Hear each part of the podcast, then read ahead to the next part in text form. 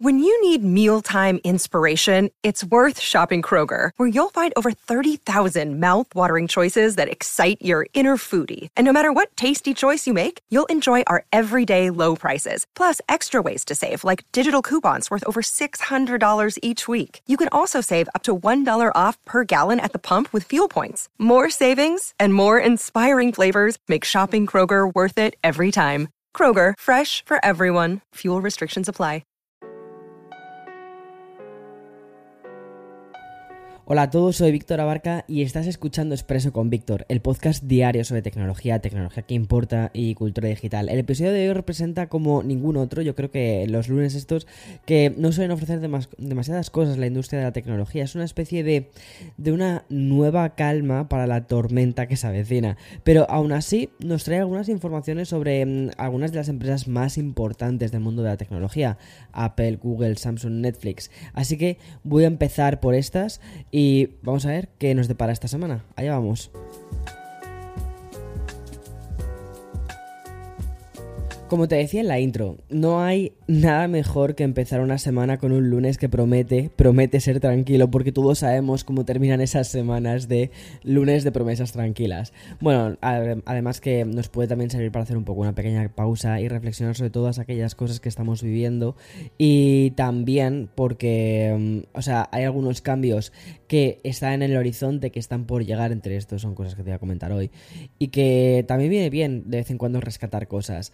¿Y qué pensarías si te digo que hace ya más de 5 meses eh, del CES de Las Vegas? Desde entonces hemos tenido muchísimos fenómenos como por ejemplo el de Worldly, las Streaming Wars en, su máximo esplendor, también el pesadísimo culebrón de Twitter, pero sobre todo decenas y decenas de lanzamientos por todas partes y en todos los ámbitos, televisores, drones, auriculares, empresas que antes eran de servicios pero que ahora te quieren ofrecer hardware bien. Y en los últimos días además hemos sido testigos de cómo este pasado y este futuro se juntan a la vez como si fuese una especie de película de, de, ¿cómo se dice? de Marvel. La semana pasada además dijimos adiós al iPod, quizás el único gadget que podría haberse convertido en el logo de toda una época o al menos de una década. Y a la vez también hemos visto la presentación del futuro de la mano de Google y de sus gafas inteligentes. Solo de pensar en todo lo que podemos vivir en los próximos días ya eh, te da como una especie como de, de, vértigo, ¿no? Y es que la actualidad no deja de producirse mientras tengamos un lunes más tranquilo como por ejemplo el de hoy. ¿Y cómo reaccionarías si te contase, ¿vale? Que Apple ya está trabajando en un cambio muy revolucionario para el iPhone, o al menos así mm, cuentan un montón de medios que está sucediendo, porque ni más ni menos este cambio eh, estaría en el puerto de carga, te explico. Bien, como ya sabes, la Unión Europea está perfilando, es decir, está terminando una serie de normativas que cambiarían para siempre la forma en la, que las grandes tecnológicas nos lanzan productos y también servicios. La legislación que prepara el Comité Europeo es tan grande que hasta implica cambios en el hardware de muchísimos productos tal y como los conocemos hasta ahora. Por ejemplo, y uno de ellos el mencionado iPhone.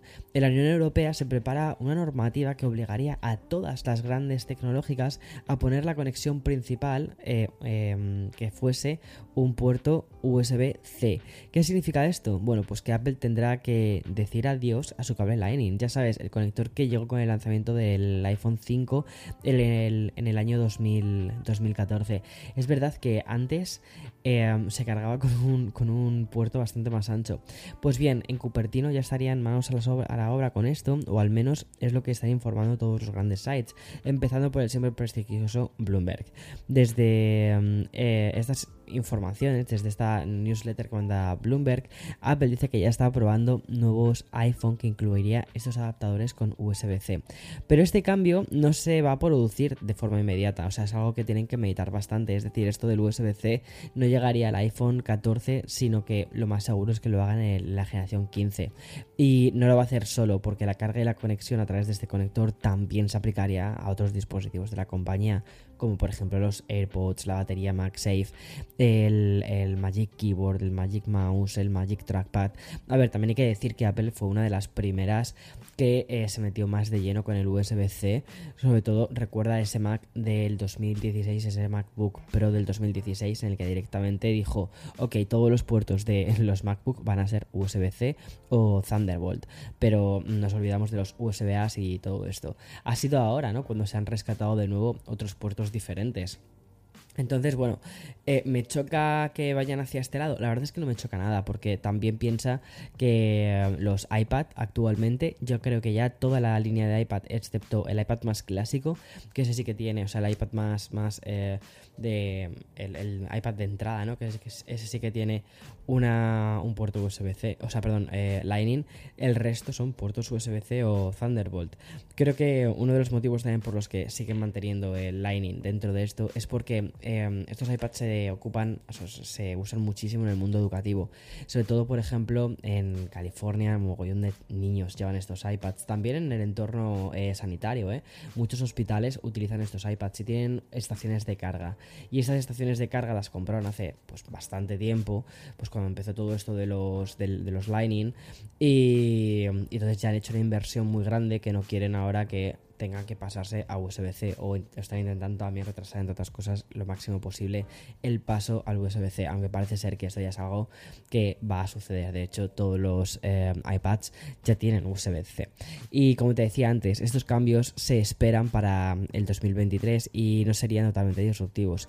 Y es que el rumor que está circulando por Palo Alto es el de un adaptador que incluiría un accesorio compatible, el de Lightning a USB-C.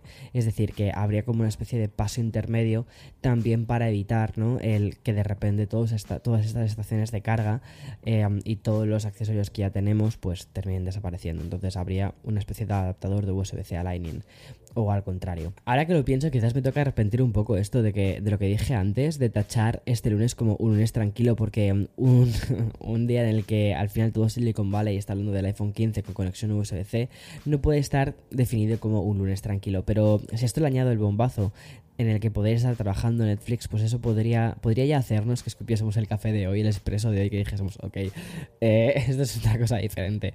Y es que no solo con Apple eh, han amanecido los principales medios especializados en tecnología y cultura digital, porque el otro gran titular nos viene de la plataforma de streaming.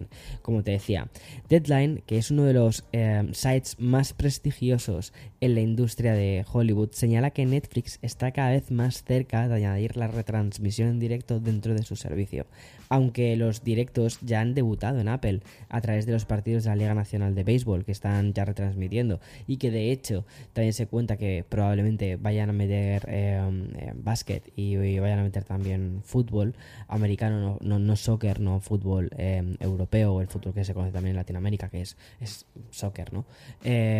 pues también, y bueno, y también recuerda que Disney también tiene el Dancing with the Stars que se confirmó hace poquito. Bueno, pues el otro gigante que puede estar preparando algo en directo es Netflix. La información que manejan en Deadline es la del desarrollo de un servicio de streaming en directo con la intención de mm, debutar con programas especializados en comedia y stand-up.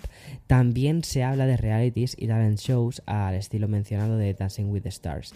La verdad es que esto sí que me casa un poco con el tipo de contenido que está haciendo actualmente Netflix. Además que parece ser que la compañía mm, quiere atajar la pérdida de usuarios por primera vez en una década y no solo con la polémica de de añadir una cuota para poder compartir cuentas o la ya contada suscripción pero con anuncios.